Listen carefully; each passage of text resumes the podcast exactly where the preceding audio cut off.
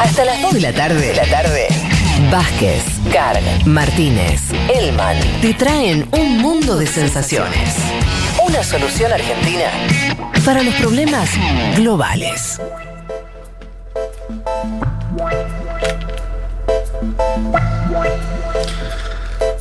Bueno, muy bien. Metámonos en tu tema, Leti, eh, porque es bien interesante y quiero aprender. Así que te escucho. Islamismo, perdón, sería feminismo islámico. Feminismo islámico. ¿Cómo Bueno, es eso? Como lo comentábamos antes, eh, justamente cuando eh, se habla de Islam en general, y lo hemos hablado en otra columna, se suele cuestionar el rol de las mujeres, ¿no? Sara Agli, que es una socióloga que vive en Estados Unidos, ella plantea o critica, digamos, que cuando se habla de las otras religiones monoteístas, como puede ser el judaísmo o el cristianismo, no se cuestiona tanto el rol de las mujeres y sí en lo que tiene que ver con el Islam, que yo creo que tiene que ver mucho con esta imagen del velo, ¿no? Y, Claro. y de esa cuestión. Por eso hoy eh, vamos a hablar esto de feminismo islámico y además de los feminismos que no tienen que ver con la religión en Medio Oriente. Para eso hablé con Carolina Braco, ella es politóloga y doctora en eh, cultura árabe y hebrea y es profesora además de la carrera de Historia de Filosofía y Letras de la UBA, además da cursos muy interesantes para quienes les interese el tema. Y ella lo que me comentaba era que el feminismo islámico surge después de que surge lo que se llama islamismo en la década del 80, que de alguna manera cuestiona desde el Islam distintos aspectos, o sea, lo que tiene que ver con lo económico, con lo social, y en base o en ese contexto es que surge el feminismo islámico y el rol de las mujeres en el Islam. Pero estamos, estamos hablando del feminismo desde la religión, el Islam como religión. sí, pero pa- para que No, de- yo de- sí. a lo que voy es para no Sí, confundir, sí. porque ah, para uno, eh, Islam, Medio Oriente, ¿me entendés? Sí, Vos no, tenés- en, en- en lo religioso. Por eso, es bien interesante, el feminismo desde la religión. del Desde lo Islam. religioso, sí. Pero si les parece, para ir metiéndonos un poco en el tema, escuchamos a Carolina Braco que nos contaba un poco en qué contexto surge el feminismo islámico. El islamismo es un proyecto ideológico que interpreta la realidad en su totalidad, es decir, política, social, económica, cultural, ética y espiritualmente, y se propone transformar eh, esta realidad en términos islámicos. Es en este contexto y por la fuerte regresión que este movimiento significaba en términos de derechos sociales, culturales y políticos, sobre todo para las mujeres, que muchas investigadoras y activistas retomaron una discusión que ya había sido planteada a comienzos del siglo XX con la caída del Imperio Otomano y el comienzo de la colonización europea de los países árabes. Esa discusión versaba sobre el ideal femenino, el Islam y las construcciones de género.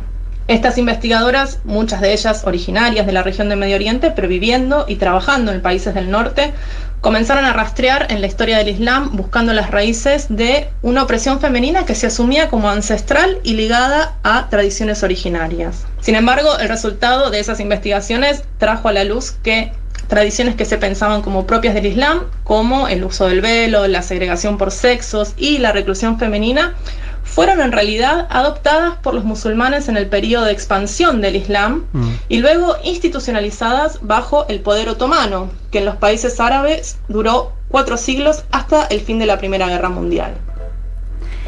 Bien, interesante, porque Sí. historiza, ¿no? Y dice, bueno, no, no es que fue siempre igual. Claro, de hecho, esto en, en este contexto de islamismo que se cuestiona algunas, algunas, o hace algunas críticas en lo que tiene que ver con lo social, con lo económico y demás, surge estas investigaciones de estas mujeres que dicen, esperen, esperen. O sea, Mm. empezamos a ver un poco y no tiene que ver con toda esta cuestión súper patriarcal que tiene que del Islam, es de la religión en sí, sino que es de quienes, eh, digamos, de alguna manera propagaron la, religión, que son los hombres, y son los que generaron, sobre todo bajo el Imperio Otomano, lo que ella plantea, cuatro siglos en lo que es Medio Oriente, estas cuestiones que se suelen criticar, ¿no? Esto lo que ella plantea, lo del, lo del velo, o esta cuestión de vas a una mezquita y los hombres rezan por un lado, las mujeres rezan por otro, casi cualquier actividad que tenga que ver con algo islámico, las mujeres están por un lado y los hombres por otro. Entonces lo que ellas plantean investigando eh, justamente es, esto no tiene que ver con la religión en sí, sino es con la lectura que se hizo justamente del el Islam.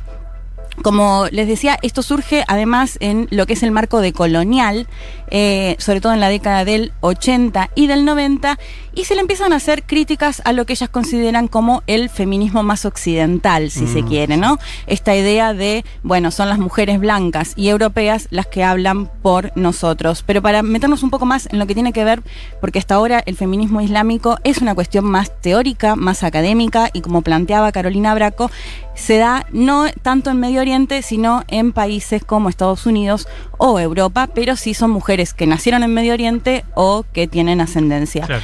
de la región. Si les parece, la escuchamos a Mariela Cuadro, que ella es investigadora del CONICET y profesora eh, de la UNSAM, doctora en Relaciones Internacionales por la Universidad de La Plata y además una gran profesora doy fe. Si les parece, y además cualquier cosa que quieran saber sobre Medio Oriente, la tienen que consultar a Mariela Cuadro. Si les parece, la escuchamos.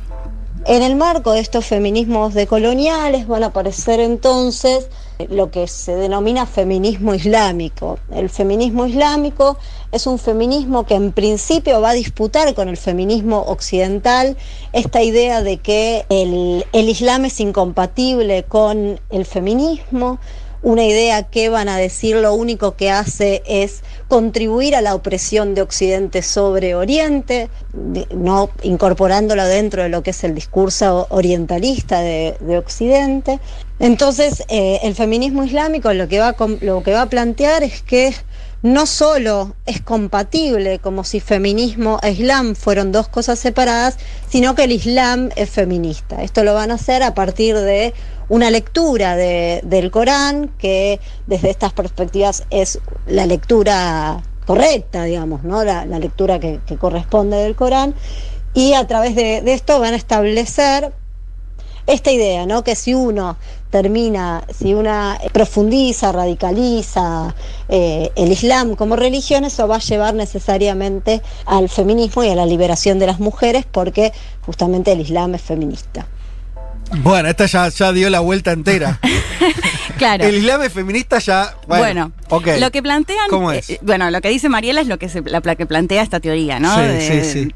eh, de feminismo islámico. O sea, lo que plantean ellas, de hecho, hacen referencia por ahí a algunas partes del Corán y demás, Mm. donde se ve que hay mujeres que reniegan justamente de no tener voz o de que lo religioso sea justamente solo de los hombres. Lo que ellas plantean básicamente tiene que ver con volver a leer las fuentes originales, si se quiere, el Corán particularmente, y de ahí modificar, digamos, toda la mirada sexista, la mirada patriarcal que, tu- que tiene la religión desde su, mm, no sé si desde su nacimiento o finalmente después con una cuestión más cultural que nos contaba Carolina Braco del Imperio Otomano en la región, pero básicamente lo que se plantean es esto, volver a hacer una lectura y de hecho hay, hay cuestiones interesantes como mezquitas inclusivas, Ajá. que justamente lo que plantean es esto. Bueno, ¿por qué las mujeres, por ejemplo, no son las autoridades religiosas, no? Que también pasa, ha pasado en, en el judaísmo y en el cristianismo también. Sí, decime. No, porque esto igual eh, de ignorante, pero alguna vez que, que entró a una mezquita, Sí, las mujeres están separadas de Sí, los hombres. claro. ¿No? Físicamente, incluso. Sí, sí, sí. eh, a veces medio como casi encerradas en. sí, en- sí, en general está como Sí. aparte, de hecho, de la, de la primera parte que ves donde rezan Pero los es- hombres. Esto no sería siempre así. Claro, esto es lo que, lo que planteaba eh, Carolina Braco al comienzo, que cuando estas mujeres empiezan a investigar, todas estas cuestiones más culturales, Mm. si se quiere, la del velo, la Mm. de las mujeres separadas de los hombres, se implementan o se institucionalizan con el Imperio Otomano en la expansión de lo que tiene que ver el Islam con el Imperio Otomano durante cuatro siglos. Es decir, que si eh, lo que plantean ellas es, si se vuelve a hacer una lectura, todas estas cuestiones responden a a, nada, a la, misma sociedad patriarcal que, que existe en el mundo, que ha existido en el mundo. No tiene que ver con la religión en sí.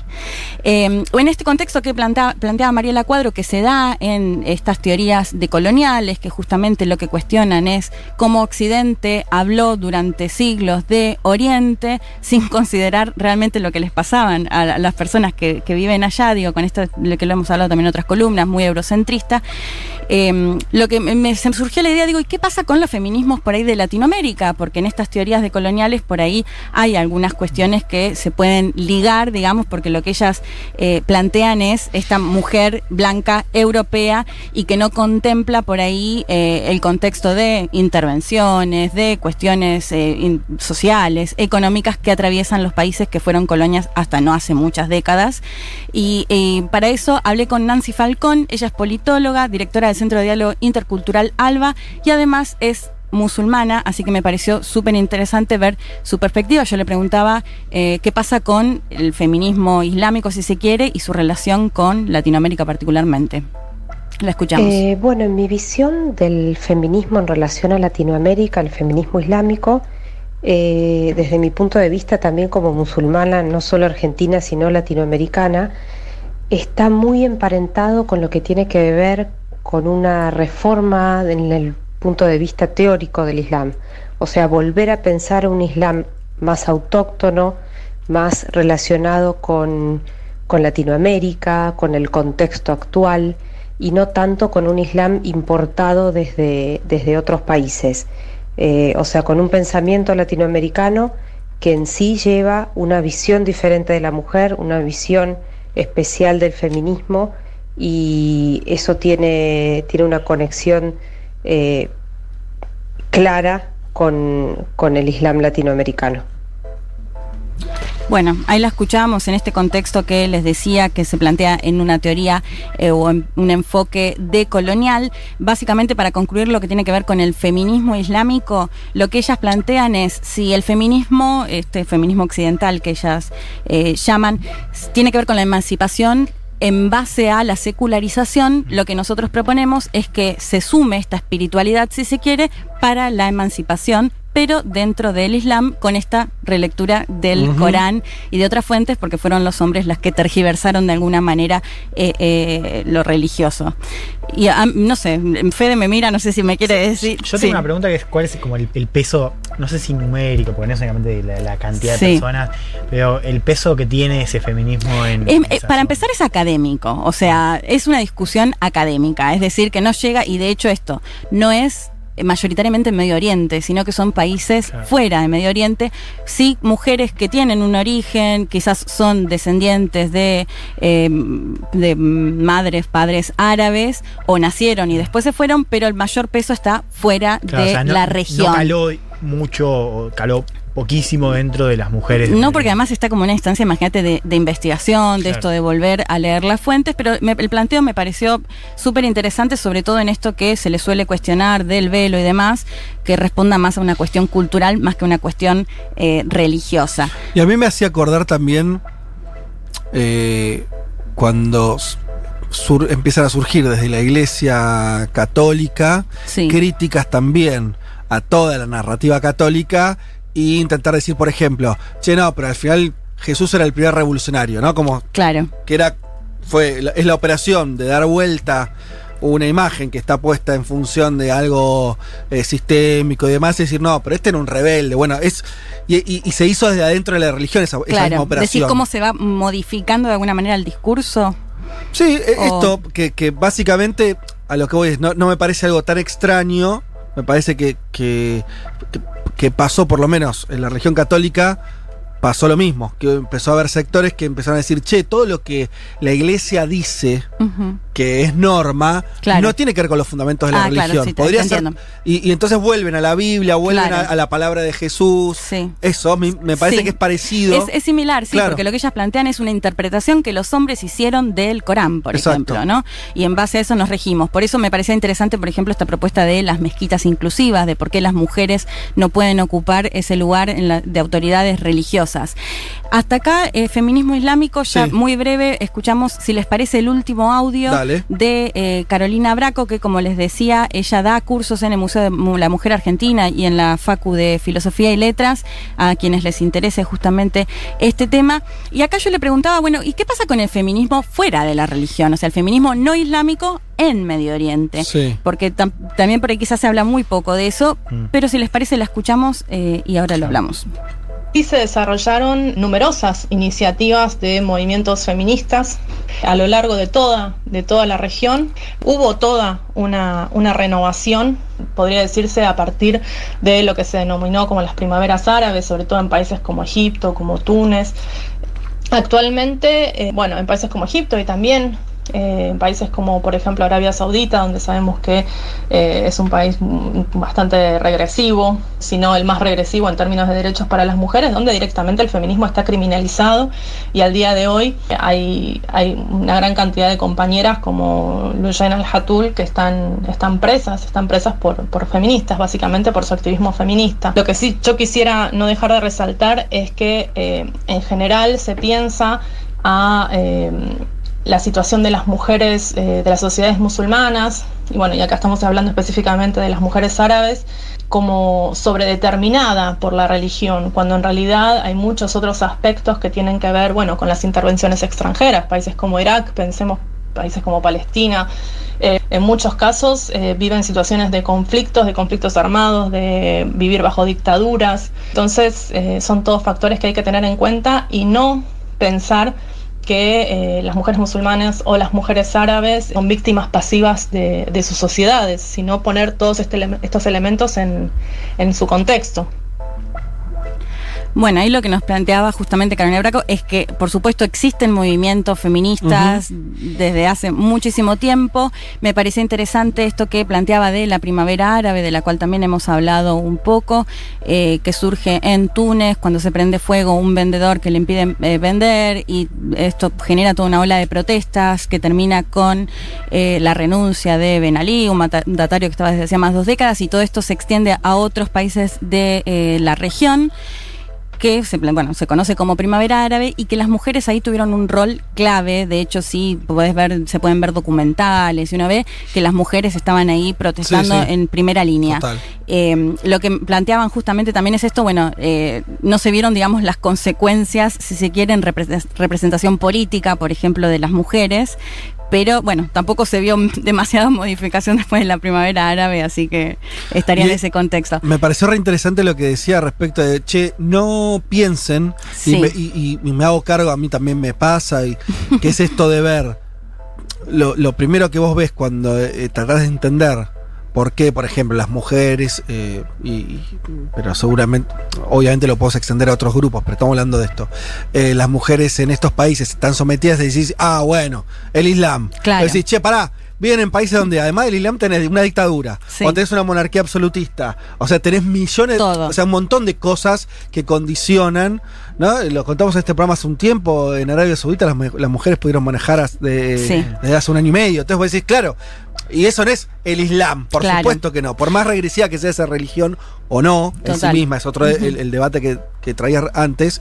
Pero me parece interesante entender que hay unas capas ahí, ¿no? Sistemas políticos. Ella dice incluso las intervenciones de potencias extranjeras. Bueno, es una región que, tiene un combo, ¿no? Porque esto de lo extranjero intervención, pero también a su vez, eh, que Ezequiel Copper lo dice siempre y me parece genial su aporte, esto de, bueno, y también la responsabilidad de los mandatarios y de los líderes de la región, digo, no es solo eh, el país que me viene a intervenir, sino también la responsabilidad que tienen los propios. En todo este contexto me parece interesante lo que planteaba Carolina Braco, o sea, la realidad es que es muy difícil eh, la actividad de las feministas en países como Arabia Saudita, que ella me planteaba, esto no está en la parte del audio, que el, el príncipe heredero, Mohammed bin Salman, eh, hizo como un lavado de cara en esto que vos planteabas. Bueno, desde hace uno o dos años las mujeres pueden manejar, las mm. mujeres son tutoras de sus hijos, porque no eran tutoras de sus hijos, o sea, necesitaban los hombres. Y lo que ella me planteaba es un lavado de cara, justamente por todas estas críticas. Además, recordemos que ese mismo príncipe que está acusado de haber mandado matar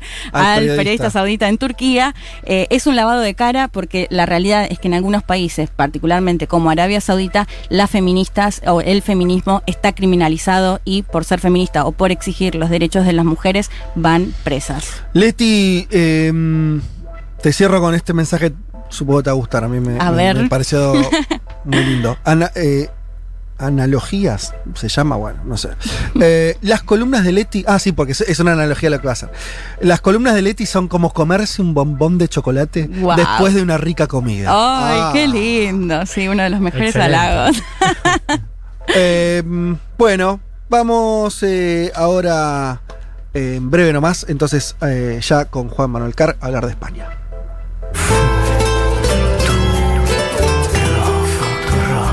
Fu- Futurock está en su eje, en su centro, como Nelson Mandela.